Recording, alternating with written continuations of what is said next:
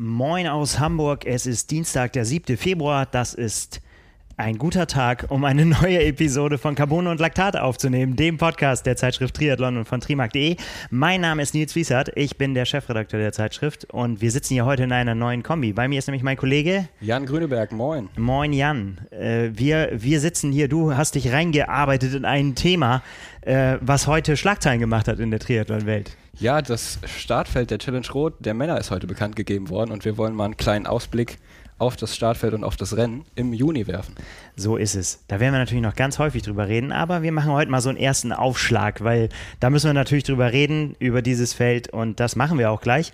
Aber bevor wir damit loslegen, machen wir erstmal noch ein bisschen Werbung.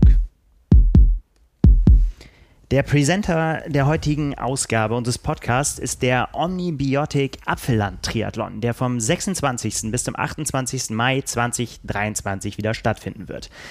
Das Rennwochenende zum Saisonstart im Süden von Österreich begeistert Athletinnen und Athleten seit nunmehr als 15 Jahren und gewuppt wird das Event mittlerweile vom Omnibiotic Power Team und in den vergangenen Jahren hat sich das Rennen in Stubenberg am See zu einem attraktiven Ziel für Profis und Age-Grouper gemausert. So standen zum Beispiel schon Andy Dreiz, Maurice Clavel oder Svenja Tös, die im letzten Jahr gewonnen hat, dort an der Startlinie. Getreu dem Motto From Athletes for Athletes verspricht der Veranstalter faire Startgelder, ein großartiges Eventgelände, besondere Goodies für alle Teilnehmer und eine starke After-Race-Party. Das alles macht den Omnibiotic Apfelland Triathlon zu einem Highlight im Rennkalender. Und äh, nicht nur das, äh, sondern auch ein besonderes Programm. Das besteht nämlich aus einem Schwimmwettbewerb, dem Kids Aquathlon, einer Sprintdistanz, eine olympische Distanz und als Krönung der Mitteldistanz am Sonntag. Also volles Programm und äh, die Zahlen spielen auch noch eine Rolle. Insgesamt gibt es 20.000 Euro Preisgeld, die verteilt werden und PTO-Punkte.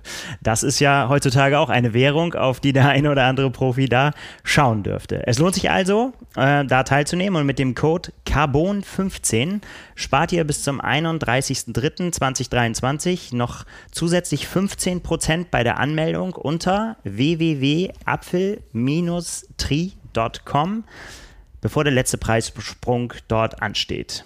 Alle Infos äh, zu diesem Angebot und ja, dazu, wie ihr teilnehmen könnt, wie immer in den Shownotes. Ja, Jan, heute Mittag war es soweit. Das, ich weiß gar nicht, hat der Veranstalter es so genannt, aber ich glaube, falls das nicht so sein sollte, können wir das machen. Ich glaube, das beste Rot Starterfeld bei den Männern. Wir reden momentan nur von den Männern, äh, was es bisher gegeben hat, oder? Auf jeden Fall, das Frauenfeld, wie du sagst, wird erst am Donnerstag verkündigt. Heute wurden erstmal die Männer bekannt gegeben und es ist wirklich ein sehr breit aufgestelltes und ein sehr gut aufgestelltes Feld. Ja. Interessante äh, Vorgehensweise. Ich glaube, der Hintergrund äh, dahinter ist tatsächlich, also ich glaube, äh, so viel kann man schon vermuten. Ich könnte mir denken, dass das Frauenfeld ebenso ähnlich so stark wird wie, die, wie das Männerfeld und dass man dem einfach gleichmäßig viel Raum einräumen wollte und nicht sagen kann, okay, wir nennen heute irgendwie 30, 40, 50 Namen irgendwie so und rattern die runter, sondern dass wir sagen, okay, die sollen halt beide äh, ihren großen Aufschlag bekommen. Deswegen heute die Männer zuerst. Und äh, ja, absolut, rattern ist vielleicht das Stichwort. Ich ratter sie mal durch und dann äh, sprechen wir mal über die einzelnen Namen. Da müssen wir uns schon ein bisschen Zeit nehmen. Aber ich, äh, ich, ich hau jetzt mal raus, so in der äh, Reihenfolge, wie sie uns quasi mitgeteilt wurden. Magnus Ditlev, Patrick Lange, Sam Laidlow, Sebastian Kienle, Daniel Beckegaard, Andreas Dreiz, Joe Skipper, Ben Canut, Nils Frommold, Clément Mignon, Bradley Weiss. Und jetzt höre ich hier mal auf. Also ich, man könnte noch weitermachen, ein paar kommen noch, aber jetzt machen wir nicht das ganze äh, Starterfeld. Das ist schon ganz schön, da musste man jetzt schon mal ganz schön Luft holen, um, äh, um normalerweise hat man so drei, vier, fünf Leute vielleicht. Sind doch schon ein paar mehr jetzt. Ja, wie du sagst, ich musste auch erstmal durchatmen, als ich das das erste Mal gesehen habe, weil es ist schon wirklich ein sehr, sehr starkes Starterfeld. Allein äh, fünf amtierende oder fünf Sieger in Rot, die schon mal da gewonnen haben, sind wieder dabei. Ähm, ja, zwei deutsche Hawaii-Sieger. Also da kann man sich schon auf jeden Fall auf was gefasst machen. Ja, das ist, äh, ist tatsächlich krass. Ich meine, das ist ja, ich werde es ja nicht müde zu betonen. Ich finde, Rotsieger zu sein, ist tatsächlich was, was nie wieder weggeht, egal in welcher Saison du das äh, geschafft hast. Aber das ist wirklich, ja, das ist jetzt, wir wollen jetzt gar keine Vergleiche ziehen mit Weltmeisterschaften und so weiter, aber das ist eine, eine besonderer Meilenstein in jeder Athletenvita, glaube ich. Auf jeden Fall, also das Rennen natürlich an sich ist eine Legende. Sie nennen sich selber Home of Triathlon. Also äh, das hat auf jeden Fall schon einen sehr großen Stellenwert und sieht man ja natürlich auch an den Starterfeldern, was für einen Stellenwert das hat, weil wer fährt zu einem Wald- und Wiesentriathlon? Wahrscheinlich nicht Magnus Dietliff, Patrick Lange und Sam Laidlow.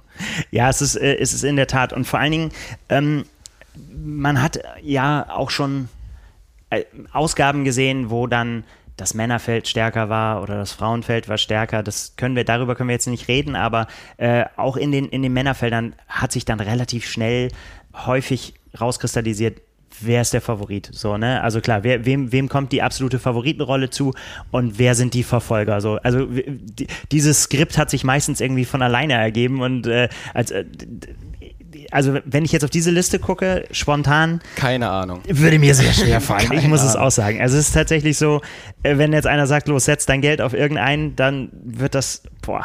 Das wird schwierig. Wahrscheinlich, auch nicht. wahrscheinlich müsste man es spontan machen, weil wenn man zu viel darüber nachdenkt, wird man verrückt.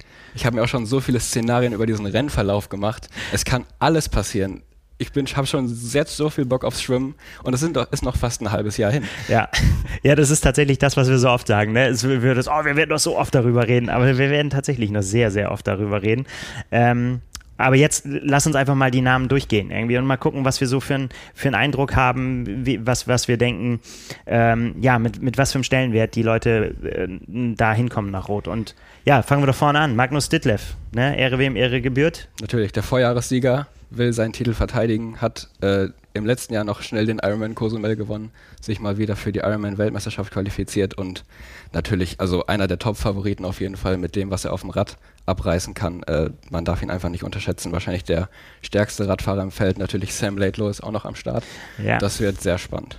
D genau, und das alleine das, diese, diese, sagen wir mal so, Auszeichnungen zu verteilen, jetzt da schon der stärkste Radfahrer, der stärkste Läufer, das wird schon ganz schön, äh, ganz schön schwierig. Ähm, aber klar, das wissen wir natürlich alle bei Magnus Ditlev, dass er, dass, dass das vermutlich seine, ja, oder dass das seine größte Stärke ist auf dem Rad. Äh, aber auch das das Gesamtpaket muss ja passen, denn sonst wäre ja so eine Zeit wie im letzten Jahr auch nicht zustande gekommen. Ja, auf jeden Fall. Also beim Schwimmen war er natürlich auch gut dabei, hatte, glaube ich, zwei Minuten Rückstand auf die Führungsgruppe, aber hat das natürlich direkt zugefahren ähm, und hat dann mit Jan Frodeno vorne das Tempo angegeben und Laufen natürlich äh, nach dem Ausstieg von Frodeno war das eigentlich nur nach Hause laufen. Ähm, sogar Patrick Lange ist da nicht mehr rangekommen.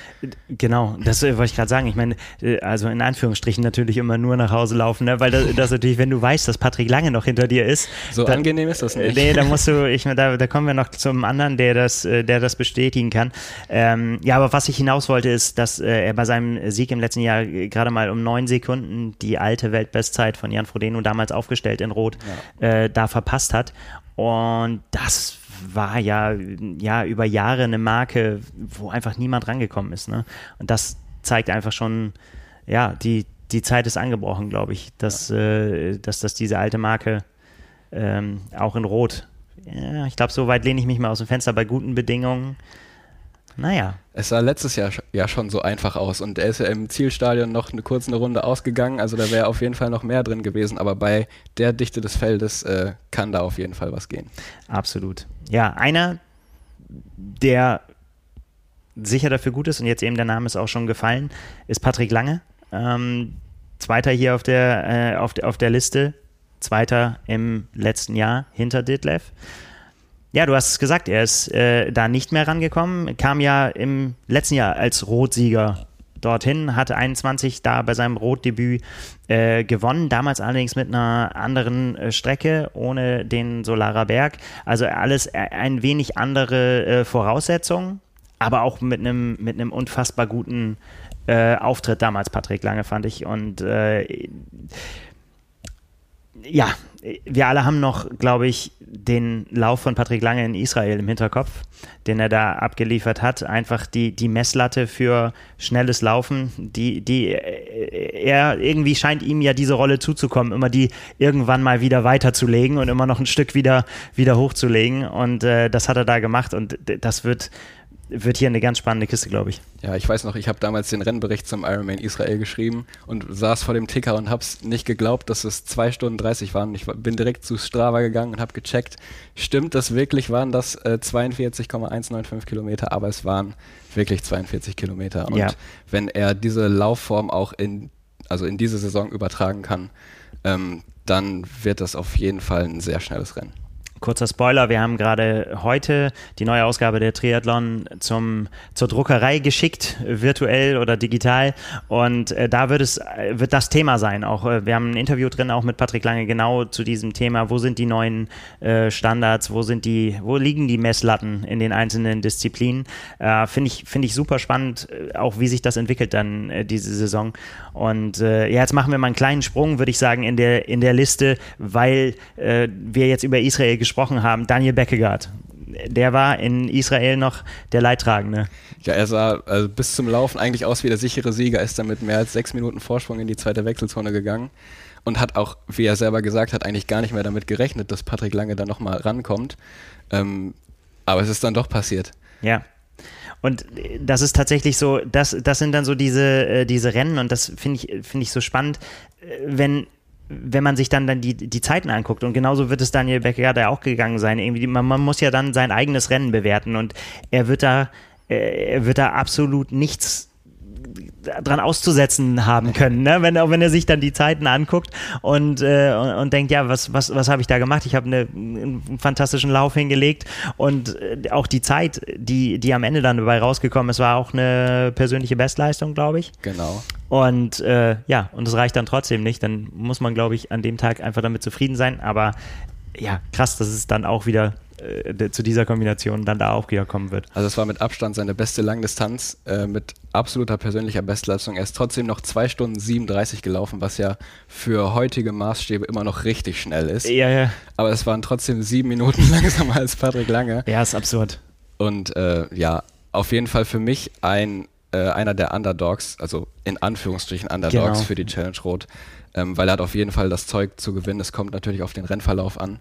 Ähm, aber ich glaube, den hat man am Anfang nicht so wirklich auf dem Zettel, aber da kann einiges gehen. Ja, da, das wird sowieso spannend, weil irgendwie, ich glaube, so richtig ähm, so wegschleichen, so als, äh, mit dem hatten wir jetzt nicht gerechnet. Da kommen vielleicht ganz wenige Namen noch.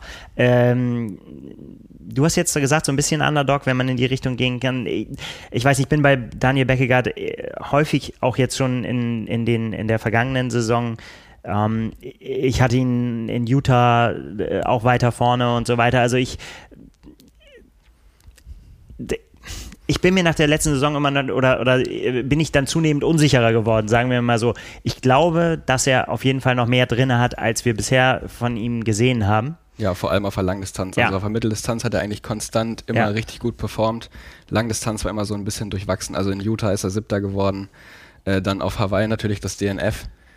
Ähm, da kann auf jeden Fall noch was gehen. Ich meine, mit dem zweiten Platz in Israel und der Zeit hat er ja auf jeden Fall gezeigt, dass es geht. Ja, und äh, äh, auch, ich meine, die ganze, die ganze letzte Saison, ich meine, da auch schon, äh, schon gleich ähm, zu, äh, zu Saisonbeginn in Dubai ist er, ist er Zweiter geworden hinter Mann van Riel, äh, der, aber auch eine Weltbestzeit hingelegt hat dafür, dass er der Zweiter geworden, also dass er da auf Platz zwei. Ja, ähm, äh, wird man sehen. St. George, da habe ich ihn schon persönlich zu den Favoriten auch gezählt. Ist dann am Ende nicht ganz geworden, aber das war auch ein verrücktes Rennen. Aber genauso verrückt wird es hier auch werden. Es ist eine Riesengruppe, die das, ne, wenn, wenn wir jetzt mal mutmaßen dürfen, schon über den Rennverlauf, aber das machen wir nachher. Wir, wir, wir gehen einfach erstmal nochmal weiter die Namen durch. Sam Laidlow, hast du gesagt vorhin. Genau. Der Vize-Weltmeister. Finde ich äh, immer noch ein bisschen seltsam, muss ich ganz ehrlich sagen. Ich muss auch manchmal überlegen, ist Christian Blumenfeld Zweiter geworden oder Sam Laidlaw? Aber es war Sam Laidlaw. Ja, nach diesem unfassbaren Kampfauftritt, den er da geliefert hat. Ich meine, das kennen wir ja schon von ihm so, ne? Das ist, das ist quasi das, was man bei Sam Laidlow immer bekommt. Aggressive Renngestaltung, alles, ne? Kein Taktieren, Vollgas. Geht natürlich nicht immer gut. Er hält sich auch verbal nicht hinterm Berg. Auf keinen Fall. Nein, nein, nein. Ähm, auch das schon ganz von Anfang an. Also äh, ich, ich wiederhole ich mich auch gerne. Wir haben ihn schon ganz früh im Porträt gehabt, in der Zeitschrift, in der Triathlon. Ähm, und da war noch wirklich, wirklich einer von den ganz, ganz Jungen, die gesagt haben: so, ja, ich will der, ich will der jüngste ähm, Ironman-Weltmeister aller Zeiten werden und äh, das werde ich jetzt demnächst, das war dann vor Corona, ist ihm dann so ein bisschen dazwischen gekommen. Aber sein Auftritt da war natürlich, ja, immer noch, immer noch, bin ich ganz ehrlich, immer noch so, dass, dass man sich das ungläubig anguckt und, und denkt, wie, wie konnte er das durchhalten? Aber das ist halt wirklich, ähm, klar, am Ende hat es dann nicht gereicht, aber allein wie knapp es geworden ist und auch mit, ja, mit dieser, ja, mit dieser Unbekümmernheit, der reingeht, macht ihn natürlich hier definitiv zum Mitfavoriten. Ja. Man sieht halt auch an Sam Laidlaw gut, wie wichtig das Schwimmen wieder geworden ist im Triathlon, ähm, weil er ist halt auch ein brutal guter Schwimmer und ein sehr, sehr guter Radfahrer. Ja. Mal eben den Radrekord von Cam Worth gebrochen, vier Stunden vier.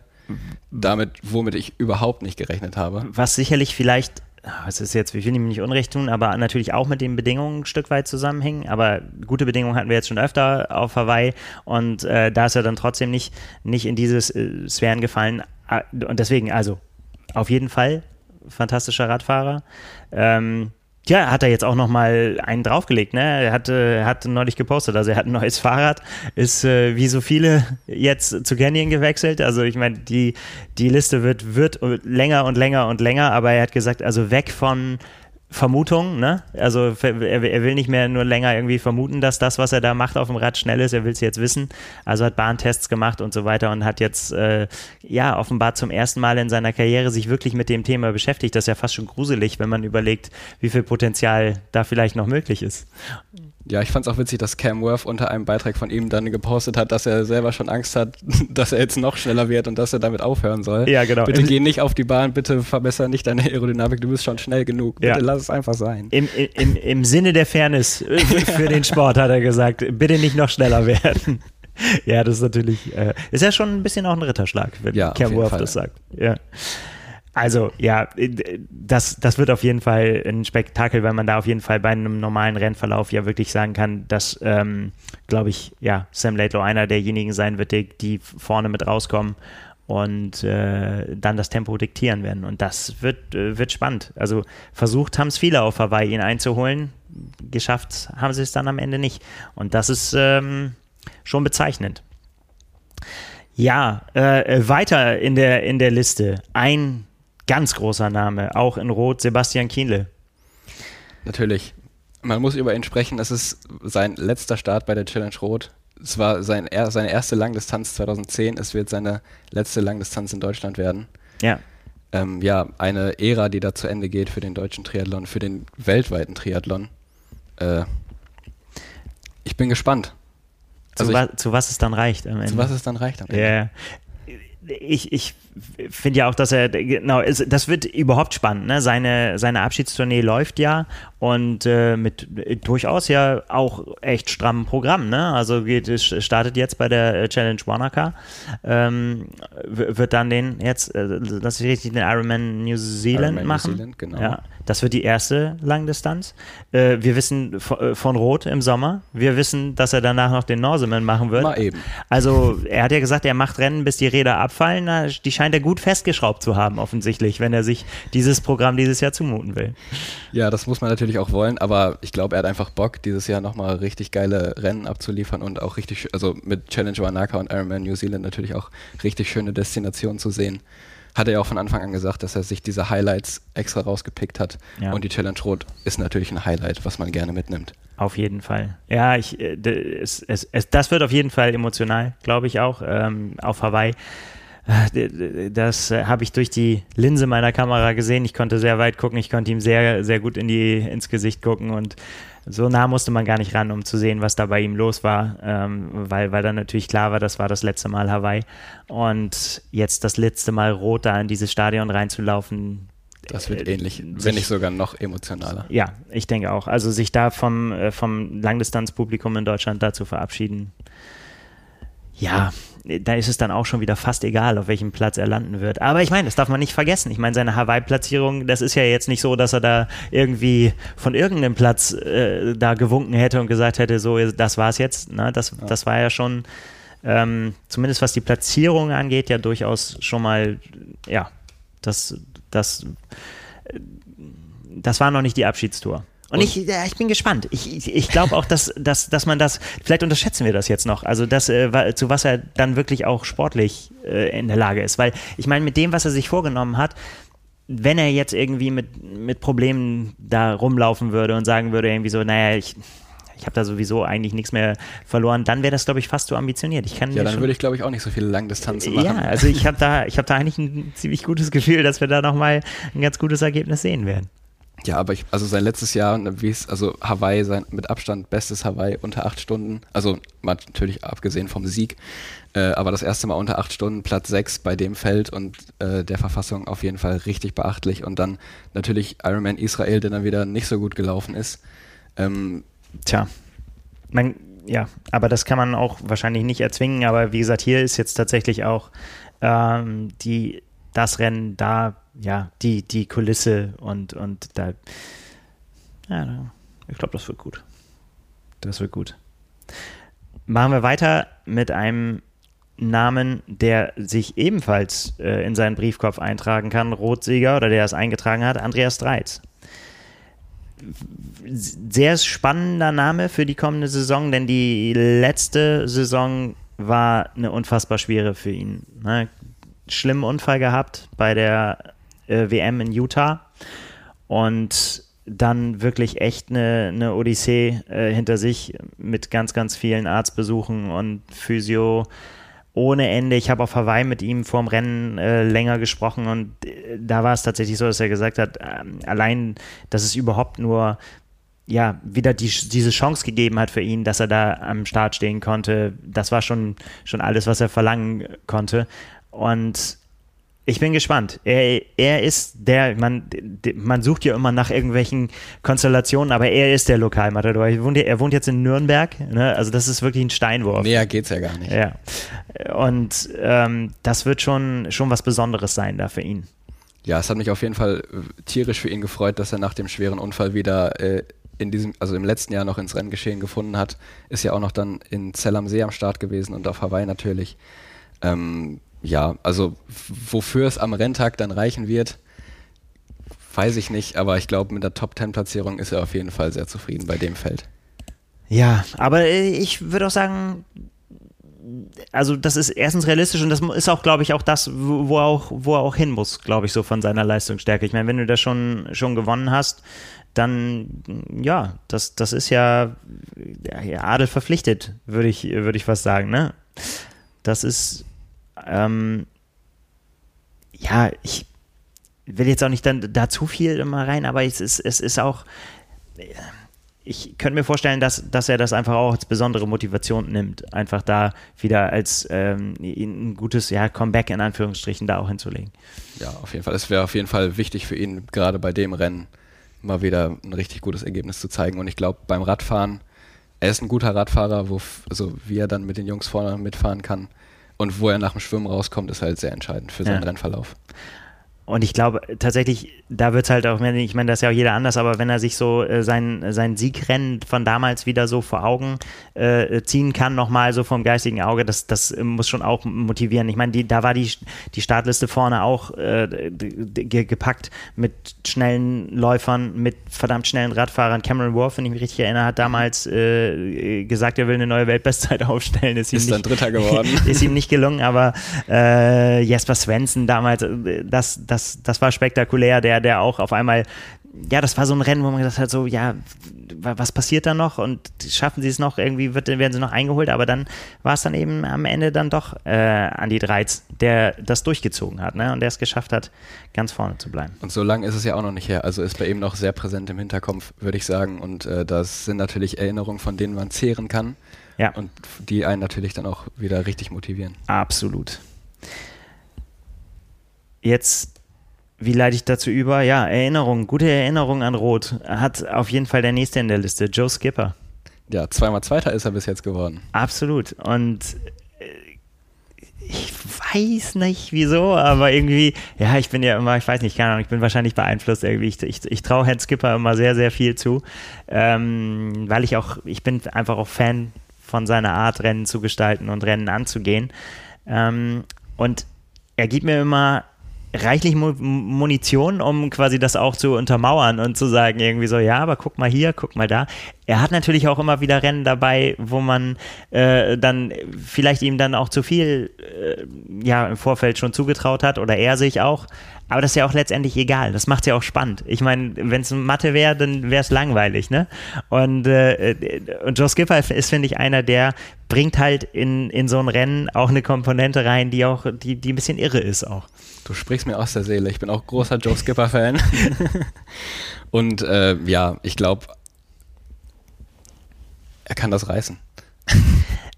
Ja, und, und gerade auch, äh, gerade auch in Rot, ne? Also du hast es gesagt, er war ja. äh, 2016, 2017. Mh, Hinter Jan Frodeno 2016 hat man wahrscheinlich gar nicht mehr so auf dem Schirm. Weltbestzeit, aber der hat auch ein richtig starkes Rennen dahinter abgeliefert. Da wollte, darauf wollte ich hinaus. Ähm, bei, bei diesem, ja, für damalige Verhältnisse, ja, Maßstäbe setzenden Rennen von Jan Frodeno war halt äh, Joe Skipper Zweiter und ist damals schon schneller gelaufen als Jan Frodeno ja. den Tag. Ähm, das ist bei ihm natürlich so, er, er hat nicht diese, ja, diese ganz komplette, also er ist nicht, oder sagen wir mal anders, wenn er noch, wenn er noch zu den stärksten Schwimmern gehören würde, würde er noch mehr Rennen gewinnen. Aber auch so muss man schon sagen, ist er seine viel Starts hin und her gestellt, aber auf jeden Fall einer der erfolgreichsten äh, Triathleten der letzten Jahre. Denn da, da sind schon, da kommen immer schon auch doch auch Siege bei rum, da kommen immer gute Platzierungen bei rum. Und deswegen gehört er hier einfach auch ganz eindeutig zu den Favoriten. Ja, seine Radlauf-Kombination ist einfach unschlagbar, wahrscheinlich vielleicht eine der besten im ganzen Profifeld. Und man hat es ja auch beim Ironman Wales gesehen, wo er ja auf der Radstrecke von diversen Problemen geplagt war, das war mechanischer ja. äh, Natur und dann trotzdem noch zwei Stunden 37 auf diesem anspruchsvollen Kurs gelaufen ist. Also ja. Was, wa, was ja auch von seiner äh, mentalen Stärke ja. zeugt. Was, was, äh, was ich mich halt frage, ist, was, wie wird die Dynamik sein in dem Rennen? Aber egal, das, das diskutieren wir irgendwas anderes. Ne? Das, das wird halt die Frage, wie sind die Gruppen, wie viel Vorsprung haben die schnellen äh, Schwimmer dann am Ende, weil sie auch gute Radfahrer sind, schon wird es dann noch laufen mit einem erreichen mit einem Überlauf überhaupt äh, ganz nach vorne zu kommen oder sind da vorne auch schon Leute dabei, die so schnell laufen, dass das am Ende vielleicht nicht mehr aufgehen wird. Aber ja, das wird auf jeden Fall eine der, der Komponenten sein. Ja. Dann ein neuer Name auf der Langdistanz und ein Name, der aber schon ganz, ganz lange in der Triathlon-Welt äh, zu finden ist, Ben Canute. Ja, hat beim Ironman Arizona sein Debüt über die Langdistanz gegeben. Natürlich gleich den äh, Nizza-Slot gelöst, der jetzt natürlich zum Hawaii-Slot transferiert wurde. Ganz genau. Ähm, genau, ist da Dritter geworden. Auch äh, einen super ersten Ironman oder eine erste Langdistanz abgeliefert. Äh, die zweitschnellste Schwimmzeit, dass er gut schwimmen kann, wissen wir. Deswegen wird er auch in Rot auf jeden Fall vorne mit dabei sein, wahrscheinlich als einer der ersten aus dem Wasser. Ja. Ähm, was er dann auf dem Rad zeigen kann, wo er auch nicht der schlechteste ist, äh, wird sich dann zeigen. Natürlich wird es wahrscheinlich erst seine zweite Langdistanz werden, je nachdem, wie sein äh, Programm in der ersten Hälfte des Jahres aussieht. Ähm, aber er hat auf jeden Fall genug Vorbereitungszeit. Da gebe ich sowieso nichts mehr drauf. Ob irgendwo einer erste Langdistanz, zweite, das hat irgendwie heutzutage nichts mehr zu sagen. Spätestens seit Gefühl. Hawaii, diese ja, Rookies. Ja, ja, genau. ja, bei Ben Canute äh, halte ich mich mal äh, vornehm zurück, denn äh, da, da dem da habe ich so viel Unrecht getan schon, indem ich ihm abgeschrieben habe, ich hätte ihm auch ähm, den Vize-Weltmeistertitel bei der 73 WM äh, niemals zugetraut in diesem Jahr und äh, oder im letzten Jahr. Äh, und von daher äh, ja, wenn ich, wenn wir uns über den Weg laufen, entschuldige ich mich vielleicht nochmal für meine Geringschätzung. Äh, aber ist tatsächlich so. Hat mich komplett überrascht. Ein, war für mich immer ein Name, der äh, immer dabei war und von dem man schon auch schon oft dann gesagt hat, irgendwie so, oh, schon Großes erwartet hat. Und die großen Sprünge sind ihm dann nicht gelungen und bis jetzt. Und deswegen bin ich da sehr gespannt. Es wäre, würde er gewinnen, der erste äh, US-amerikanische Männersieg in Rot. Habe ich gelesen. Wirklich? Ja. Also der Mann äh, steht ja auf seine Stars und Stripes. Das wäre, und äh, in Rot wird ja traditionell auch dann die, äh, die Landesflagge gehisst und die Hymne gespielt. Das sollte Ansporn genug sein für Herrn Ben Kanut. Ja, weiter im Text äh, und in dieser Liste. Es ist echt krass, wie lang sie ist. Und es ist krass, dass wir jetzt zu jemandem kommen, der, das, der auch das Prädikat Rotsieger hat. Ja. Nils Frommholt. wir haben uns im Vorfeld darüber gesprochen und du hast gesagt, da warst du derjenige, der gesagt hat, ich weiß nicht so richtig, wo ich Nils Frommholt einsortieren soll. Ja, also natürlich hatte er 2021 ein richtig gutes Rennen, ist Zweiter geworden hinter Patrick Lange, insgesamt vier Starts, drei Podestplätze, ein Sieg. Ähm, zu einem Podestplatz wird er natürlich wieder nicht Nein sagen. Ähm, wo natürlich die Frage ist, wie realistisch ist das für ihn? Ähm, ja, also schwierig. Schwimmen, da kann gefühlt irgendwie alles passieren. Er kann schwimmen, aber ob es für vorne reicht, ja. weiß ich nicht. Ich glaube, äh, dass Nils das, glaube ich, selber nicht weiß, äh, aber das an diesem Punkt seiner, war ja schon oft in seiner Karriere. Und Rot hat ihm oft sehr gut getan. Ne? Also das, das, das sind, das ist tatsächlich, ich könnte mir vorstellen, dass das auch mittlerweile bei ihm so ist. Also dass man so, so ich, ich, ich weiß nicht, wieso, aber ich glaube, das wird was. Ja. Ich könnte mir vorstellen, dass es bei ihm so ist. Er hat ja auch mit gesundheitlichen Problemen. Genau, hatte äh, letzte Saison viel mit Asthma zu kämpfen. Genau, und ich hoffe für ihn, dass er, dass er das in, im Griff hat, so, soweit, dass er auch wieder angreifen kann, weil nämlich das Rennen, als er dann Zweiter geworden ist, hinter Patrick Lange doch gezeigt hat, was er noch, was er noch drauf hat. Wenn, wenn es an einem Tag gut läuft, wenn alles zusammenkommt, dann, ja, dann, dann ist da auch bei Nils Frommold einfach mehr drin, als wir dann häufig dann noch gesehen haben. Und leider für ihn fehlt dann auch so die Konstanz. Ne? Das mhm. ist dann halt, äh, ist, nach, nach einem guten Rennen kommt da wieder nicht so ein gutes Rennen und so weiter. Also, wie gesagt, so einfach aus, ähm, ja, für, ihn persönlich würde es mich halt freuen, wenn er da seine gesundheitlichen Probleme so weit in, in Griff bekommt, dass er, äh, dass er einfach da wieder das abrufen kann. Ja, was ihn 2015 zum Rotsieger gemacht hat wird für, auch für mich immer unvergesslich. Meine erste Langdistanz 2015 in Rot und äh, äh, das, die ganze Laufstrecke und immer wieder alles war gepflastert, immer mit Go Nils, Clearly Nils äh, äh, und überall hörte man immer nur Nils, Nils, Nils und ich gesagt, so ganz fantastisch. Den Schuh habe ich mir sowas von angezogen. Ich starte jetzt nur noch bei Rennen, wo Nils Frommholt startet. Absolut. Das, äh, das war, war ganz, ganz großartig und das war äh, eine für mich willkommene Motivation, so nebenher. Es war, so, es war ganz, ganz witzig. Ja, und da hat es, hat es einfach gerockt. Ja. Ja, jetzt äh, sind wir, sind wir aber auch schon, äh, schon fast, fast durch mit den Namen. Also mit den Namen nicht. Wir können sie, wir zählen sie auch gleich nochmal alle auf, weil so riesig ist es dann auch nicht. Äh, zwei Namen aber sind noch äh, drauf auf der Liste, die man auf gar keinen Fall unterschlagen kann. Clément Mignon ähm, ist einer von denen. Und ähm, da ist mir vor allem so, ist jetzt noch mal einmal kurz, was ist er geworden auf Hawaii? Zehnter. Zehnter. Nee, neunter. Neunter. Neunter. Aber wirklich äh, so kleben geblieben ist mir eigentlich eher so sein, ähm, sein Auftritt in Frankfurt. Mhm.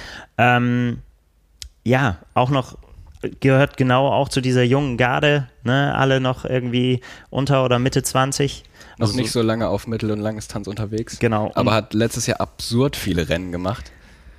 Ich kann das gar nicht zählen so schnell. Es waren sehr viele. ja, und auch sehr viele Podiumsplätze. Ja. Ne? Hat auch äh, Rennen gewonnen. Äh, darunter äh, in äh, Frankfurt war Dritter. Das vielleicht einer dieser Dark Horses, von denen wir vorhin gesprochen haben. Also das war der Name, an den ich gedacht habe, wo ich gedacht, so, ne, wenn man, ne, das, das ist so einer Fan, der so mitschwimmt, äh, wäre jetzt nicht derjenige, auf den andere, glaube ich, mhm. immer schielen würden und sagen würden, so, na, den müssen wir jetzt auf jeden Fall im Auge behalten. Das kann ja ein Vorteil sein, gerade in so einer großen, auch unübersichtlichen Gruppe. Ja, wenn du da den richtigen Augenblick erwischt, dann kann das schon mal schnell nach vorne gehen. Ja, erstmal mit dabei sein auf jeden Fall erstmal mit dabei sein. Genau. Und der letzte im Bunde ist der vierte des letzten Jahres, Bradley Weiss aus Südafrika. Ja, wenn man Vierter wird in Rot, ist man natürlich dann äh, automatisch mit äh, wieder in der Verlosung, dass man auch auf, äh, ja, auf einen, einen schaut. Letztendlich ähm, auch so ein, so ein Name, der jetzt auf jeden Fall nicht so, es ist ja, gehört ja nicht mehr zu den Youngstern, ist schon, äh, schon über 30. Mhm. Ähm, hat aber trotzdem auch immer mal wieder ja, ein, ein, Rennen drin, was so aufhorchen lässt. So, ne? Also Vierter in Rot haben wir gesagt, war da mit, äh, im, im letzten Jahr Zweiter in Südafrika, ähm, hat den äh, Ironman 73 Mosse Bay gewonnen. Schwer, schwer zu greifen Ja, vor allem dann sind es auch mal wieder Ergebnisse, die nicht so für ihn sprechen. Also natürlich 17. Platz bei der Ironman WM auf Hawaii, 15. Ja, bei den PTO US Open, aber Da- da, kann halt alles passieren bei diesen Rennen und US Open war auch extrem heiß. Genau. Ähm, Deswegen, ja, also Wundertüte. Äh, Ja, ja, und äh, äh, auch so einer von den Kandidaten, wo ich, wo ich sage, ist man dann am Ende nicht überrascht, wenn er vorne landet? Oder äh, vielleicht nicht ganz vorne, das, das halte ich, äh, da müsste er schon nochmal einen draufgelegt haben bei der Konkurrenz, aber äh, wo man dann sagt, so, ja, klar, Bradley Weiss, hat man aber vielleicht vorher nicht aufgezählt. So, in diese Kategorie würde ich ihn, würde ich ihn reinpacken. So, und jetzt machen wir nochmal einmal, um das hier äh, komplett zu machen, damit wir niemanden vergessen, wenn ich jetzt die Liste hier so vor mir habe, wen haben wir dann noch drauf? Reese Barclay, der äh, Mann von Lucy Charles Barclay. Äh, Victor Arroyo, Silas Köhn, Simon Billot, Erik Simon Strik. Ich Streik. Streik, ich hoffe. Jason Paul. Ähm, Andrew Horsfall Turner, Hannes Wolpert, Jesse Wondracek, Markus Tomschke, Jean-Claude Bess, Nicolas Kennett und Alberto Casillas. Ich hoffe, ich habe jetzt niemanden vergessen, unterschlagen und falsch ausgesprochen. Ja, also, das wird auf jeden Fall eine spannende Geschichte. Und jetzt müssen wir natürlich noch über den rosa Elefanten im Raum reden. Ähm, da ist natürlich viel spekuliert worden im Vorfeld. Und wenn man jetzt äh, spontan sagen muss, welche Namen fehlen denn noch in der Liste, dann sind es natürlich, du darfst es Zwei sagen, Norweger, Gustav Iden und Christian Blumenfeld. Äh, ja, haben natürlich gesagt, 2023 wird wieder Fokus auf Paris, wir gehen auf die Kurzdistanz. Ein bisschen hat man natürlich, glaube ich, schon drauf gehofft in Rot und auch in der Triathlon-Welt, dass mindestens einer von beiden äh, am Start sein wird. Es ist, es ist fast schon ein bisschen gemein. Die beiden werden nicht müde zu betonen, dass sie das nicht wollen oder dass es nicht ihr Plan ist, aber keiner glaubt es ihnen so richtig. Wir machen ne? Paris. Nein, ihr Nein, macht Langdistanz. Ja, wir, machen, wir wollen aber euch auf der Langdistanz sehen. Ne? Wir wollen, wollen doch trotzdem, wir wollen doch kommen. Wir wollen doch, dass ihr da startet. Ja, also irgendwie, ähm, es ist ja auch nicht bei denen nicht komplett ausgeschlossen. Es kann ja auch immer sein, dass denen das noch in den Kopf kommt und dass, äh, dass irgendwo noch ein Fenster aufgeht. Und ich glaube, dass Felix Weißhöfer auch nicht Nein sagen würde, wenn, wenn kurz vor knapp noch äh, eine norwegische Nummer auf seinem Display Das aufpoppt. glaube ich auch nicht. Zwei Ironman-Weltmeister mal noch soeben verpflichten. Warum Ja. nicht? Und in Bahrain starten sie ja auch. Ist ja auch keine Kurzdistanz. Ja, also es ist, ähm, äh, also wie gesagt, es, äh, wir, wir, wir werden das im Laufe der Saison erst sehen, ob sie quasi ihre Ankündigung tatsächlich wahr machen und äh, dann da nicht mehr teilnehmen. Ich halte es nicht für ausgeschlossen, dass sich da je nach ja, nach Gefühl, nach Möglichkeiten vielleicht nochmal das eine oder andere ergibt.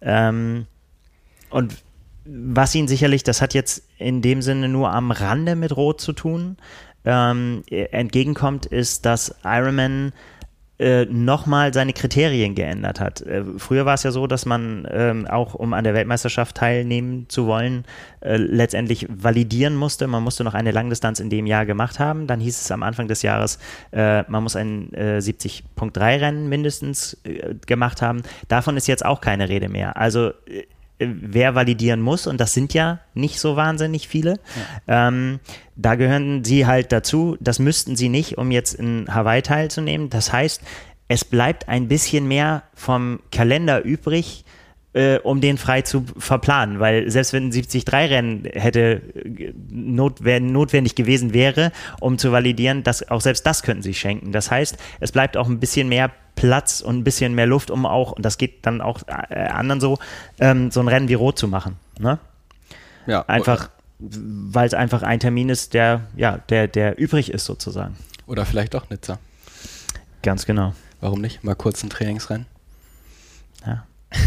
Wer weiß. Also, äh, wir haben, als wir das äh, vernommen haben, dann auch schon gedacht, irgendwie so, das ist, das, der Verdacht liegt natürlich äh, auf der Hand, dass, dass Iron Man da äh, sagt einfach, äh, warum sollen wir denen das jetzt unnötig schwer machen? Kommt vorbei. Wenn, wenn sie wollen, ja genau, wenn ihr nichts vorhabt, wenn ihr Bock habt, Wenn ihr Bock dann, habt, kommt kommt ihr, vorbei. dann kommt ihr rum und äh, macht mit. Ja, du, die beiden Norweger hast du angesprochen und der andere große Name, Jan Frodeno. Jan Frodeno, da ist er Patrick endlich. Hawaii-Sieger, deutscher Hawaii-Sieger. Sebastian Kiene, deutscher Hawaii-Sieger. Wo ist der andere noch aktive deutsche Hawaii-Sieger? Und was macht der? Was macht er? Man hört Was nichts. macht er dieses Jahr?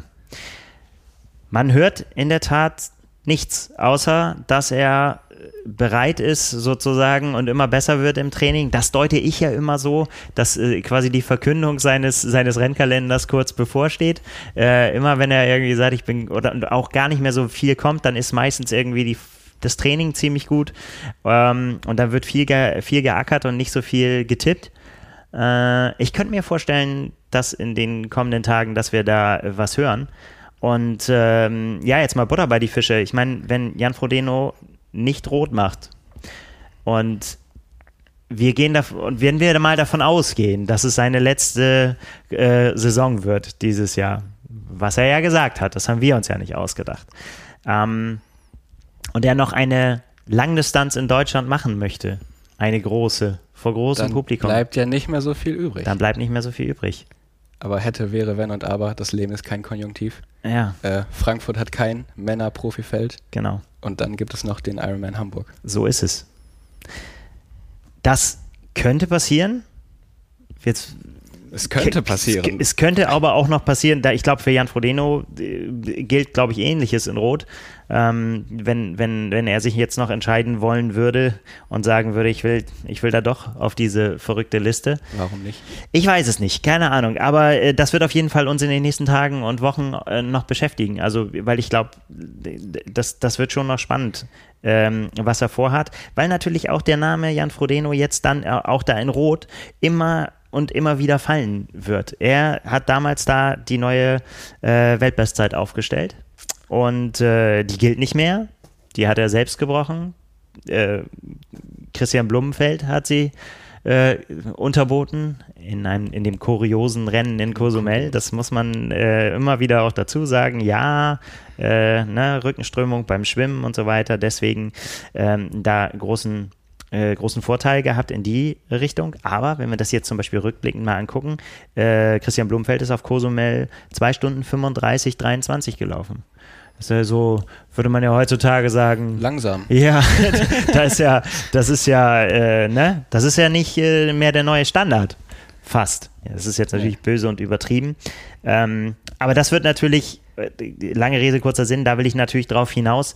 Ähm, ich glaube, dass wir auf jeden Fall einen neuen Streckenrekord bekommen in Rot, wenn die Bedingungen stimmen.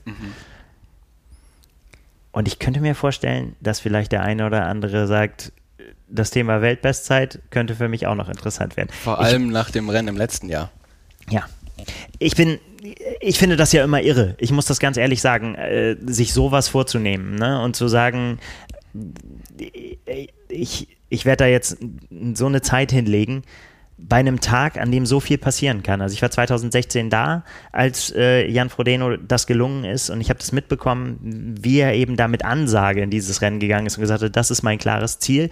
Und das hat er ja damals nicht verkündet, äh, weil er gesagt hat, so, ja, irgendwie, äh, ich träume davon und irgendwie, vielleicht gelingt gesagt, mir das dann das. oder so, sondern der ist da schon mit dem Anspruch reingegangen, ähm, ich schaffe das, oder, also ich weiß, dass ich das kann. Und trotzdem ist der Tag echt lang und äh, sind kurvige Kurven, aus denen man rausfahren kann oder äh, man wird fast vom Auto. Ja, Autos stehen auf der Strecke. Ja, alles, alles, alles solche Dinge. Ähm, aber es sind natürlich hier jetzt, und das muss man sagen, sind natürlich auch mehrere Kandidaten, die, die auf einmal vielleicht in diese Sphären vordringen können. Und gerade von dem mentalen Aspekt fällt mir direkt Sam Laidlow ein, der auf jeden Fall kein Blatt vor den Mund nimmt. Und der, glaube ich, auch der erste Kandidat wäre, der sagen würde, ich mache das einfach. Ja, da fällt mir auf jeden Fall noch Joe Skipper ein, der, der das ja sogar auch schon mal verkündet hat irgendwie. Der bellt noch, dabei noch alle an. äh, ja, ähm, wobei das, das wird, äh, wird zunehmend schwerer, aber da sind natürlich alle, ja, also das sind einfach so viele, wo wir darüber gesprochen haben. Aber Patrick Lange ist natürlich äh, vielleicht auch so ein Kandidat, der, der, der das, glaube ich, ich glaube, da würde den Teufel tun, sowas anzukündigen, ne? Ja, Und äh, zu, weil der dafür das, ähm, aber ja, Und ich glaube, Magnus Dietlef kündigt auch nichts an. Der macht einfach. der kündigt ist- auch nichts an, ja. Der sagt, ja, ich bin hier, um zu gewinnen. Daniel Nicht mal Beckegaard das, ich vielleicht bin hier, schon um wieder eher. mitzumachen und dann gucke ich mal, mal schauen. Also zwei, also auch, auch Daniel Beckegaard gegen Sam Laidlow, das kann ja auch, das bis einer weint, vielleicht am Ende, könnte das sein. Also ich glaube auch tatsächlich, ähm, ich meine, das liegt ja bei so vielen Namen liegt das ja nahe, ne? dass, dass da auch welche rausfallen werden, die, die einen ganz schlechten Tag haben und dann auf einmal gar, gar, gar nichts mehr mit dem Ausgang des Rennens zu tun haben. Es ist immer noch eine Langdistanz, da kann so viel passieren. Ja, 5 Euro ins Phrasenschwein. Aber es stimmt ja nun mal. Es stimmt ja nun mal. Und äh, dafür sind einfach sind es einfach auch viel zu viele äh, viel zu viele Kandidaten. Ja, das mal so zum Männerfeld. Ähm, es, ich bin gespannt auf die Verkündung des Frauenfelds, mhm. muss ich ganz ehrlich sagen. Donnerstag 14 Uhr ist es soweit. Genau. Da gucken wir natürlich auch wieder äh, ganz genau drauf, weil auch da sich, also jetzt begeben wir uns mal ins, ins Reich der Spekulationen, aber äh, unser Herausgeber Frank Wechsel hat ja Anne Haug vor Mikro gehabt in äh, Nizza und hat mit ihr gesprochen und ähm, ich finde, sie hat sich nicht ausreichend gewehrt dagegen, als Frank äh, von, äh, von Rennen äh, zu Hause gesprochen hat. Ähm, Kommt darauf an, wie man zu Hause definiert. Ja. So oft wie sie auf Lanzarote ist. Dass sie äh, in Lanzarote starten wird, ist ja natürlich schon bekannt. Das ähm, wissen wir ja. Genau. Aber es gibt natürlich noch die andere Heimat und das ist Bayreuth. Das Frankenland. Ja, und sie hat dann natürlich, also das wäre jetzt keine, also Anne Haug wäre keine Überraschung würde ich, würde ich mal so sagen. Den Hattrick kann man mitnehmen. Äh, den, den, kann, man, den kann man sicherlich mitnehmen und äh, da, das, das wäre auf jeden Fall, ja, das alleine garantiert ja schon äh, großen Triathlon. Ähm, was das Ganze noch pikanter macht, ist ein weiterer Name, äh, von dem ich zumindest weiß, dass sie da schon sehr laut drüber nachgedacht hat. Das ist Laura Philipp, ähm, mit der ich schon gesprochen habe am Anfang des Jahres, dass das eine Rolle spielen könnte. Und sollte das so kommen, ähm, würde das alleine schon reichen. Ich habe eben Late Low Beckegaard gesagt. Ähm, schmeiß spontan deine Kohle auf den Tisch. Boah, frag mich nicht. Ja. Äh, fies. Fies. Laura Philipp. Hätte sorry, ich, sorry, Anna. Nein, ich, hätte ich jetzt spontan, glaube ich, auch gesagt, aufgrund ihrer Leistung von Hamburg. Mhm. Aber gleichzeitig würde ich, glaube ich, in dem Moment, wo ich den Schein schmeißen sollte, würde ich ihn nochmal festhalten und würde sagen, Moment, das bedeutet ja, dass man gegen Anne Haug wetten ja, würde. Dann würde ich, glaube ich, nochmal zurückziehen. und dann so, also das geht, eigentlich geht es gar nicht. Man, man kann nicht, das kann man nicht tippen, das ja, geht nicht. Nein. Ja, also wir, wir, wir sind sehr gespannt. Wir müssen noch ein bisschen uns gedulden, ob das dann tatsächlich so kommt. Ähm, das wäre auf jeden Fall. Und eine Woche später ist natürlich auch Frankfurt und das ist auch die Europameisterschaft der Frauen. Kann man auch mitnehmen. Absolut. Deswegen, also da, da werden wir uns tatsächlich noch ein bisschen gedulden müssen, was dann da zusammenkommt. Ähm, aber wie gesagt, ich kann mir vorstellen, dass wenn, wenn so ein, ja, wenn, wenn, wenn so eine Ankündigung gemacht werden, dass ein, ein spektakuläres Frauenfeld ja. äh, kommen wird, dann wird es auch kommen. Dann ziehen auch andere mit, wenn die sehen, die beiden sind da, dann will ich auch da sein. Ja, also äh, insgesamt, also so, das ist einfach nur meine Vermutung, dass da auf jeden Fall äh, ja noch die, der, der nächste Knall kommt. Ja, und dann äh, glaube ich, kann man jetzt schon einfach sagen, dass das eins der Rennen, der ganz großen Rennen nächstes Jahr wird. Es hat einfach, wir haben es eingangs gesagt, äh, das, das hat WM-Niveau. Das ist, ja, das ist eins der ganz großen Spektakel im, ja. im Kalender. Auf jeden Fall. Jetzt vor allem, wo auch die Ironman-Europameisterschaft immer an getrennten Orten stattfindet, hast du einfach nicht mehr diese geballte Power an einem Ort und das hast du jetzt eigentlich nur noch auf europäischem Boden in Rot. Ja. Und wie man an den Startfeldern sieht, jetzt bei den Männern, da will jeder am Start sein. Ja. Plus die ganze Historie, plus die geniale Stimmung. Du, ja. du hast sie auch erlebt, damals noch als Praktikant, oder? Ja, das stimmt. Bei deinem ersten Auftritt. Jetzt war ich sogar schon zweimal da mit Ja. Ähm, das ist einfach was Besonderes in Rot. Das kann man nicht, also da, wenn man das noch nicht gesehen hat als Triathlet, egal, äh, dann einmal hinfahren, auf jeden Fall zum Zuschauen. Ich glaube, da wird sich dieses Jahr anbieten. Ja. Ich glaube, da haben wir die letzte Dreiviertelstunde haben wir das deutlich gemacht. Und wenn man das als Zuschauer gesehen hat, dann sollte man sich auf jeden Fall darauf gefasst machen, dass dieser Gedanke sofort morgens beim Kanal schon aufkommt. Das muss ich auch unbedingt mal gemacht haben. Es ist unfassbar. Ja, also das, da kann sich keiner gegen wehren, macht euch keine Sorgen. Also rechnet einfach damit, dass das passiert, wenn ihr da morgens steht und der Nebel auf dem Kanal liegt und dann die, die Hymne gespielt und die wird. Heißluftballons in die Äh, Luft steigen. und die Sonne langsam äh, hochgekrabbelt kommt und das Gebet gesprochen ist und es nur noch wenige Sekunden sind bis zum Startschuss, dann äh, ja, dann, dann macht euch einfach jetzt schon mal klar, dass, dass ihr quasi den innerlichen Vertrag dann schließen werdet, dass ihr dieses Rennen dann auch machen würdet, dann ist das auch gut. Man muss sich da auch gar nicht gegen wehren. Das kann man, das kann man einfach machen. Da muss man noch ein bisschen Glück haben, dass man noch einen Startplatz äh, bekommt, da muss man fix sein. Und dann steht dem nichts mehr im Wege.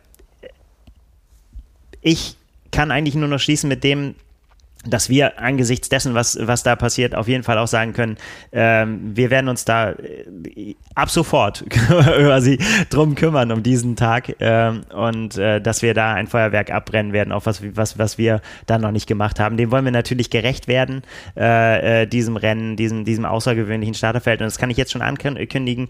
Ich hoffe, dass ich da, dass ich mich schon so weit vorwagen kann, aber das mache ich jetzt einfach mal. Wir werden in, in diesem Jahr zum ersten Mal ein Rot-Special herausgeben mit der Zeitschrift Triathlon, dass wir ein, wirklich ein, ein Sonderheft äh, für diesen einen Tag da äh, ja, angehen und da freue ich mich sehr drauf. Es wird auf jeden Fall eine neue Herausforderung und äh, aber ja, obwohl wir ja nur die Hälfte, sage ich jetzt mal, des Ganzen wissen, äh, weiß man jetzt schon, dass ich das Es lohnt lohnt sich jetzt Es schon. lohnt sich schon. Wir hauen da, wir hauen da auf jeden Fall ein Ding raus.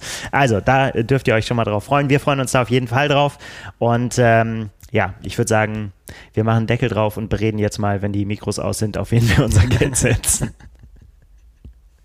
Jan, vielen Dank. Es war mir eine Freude. Es war ein wilder Ritt und jetzt äh, freuen wir uns auf Donnerstag und dann So. reden wir nächste Woche darüber, wer bei den Frauen am Start ist. Ich freue mich. Ich mich auch. Bis dahin. Macht's gut. Ciao.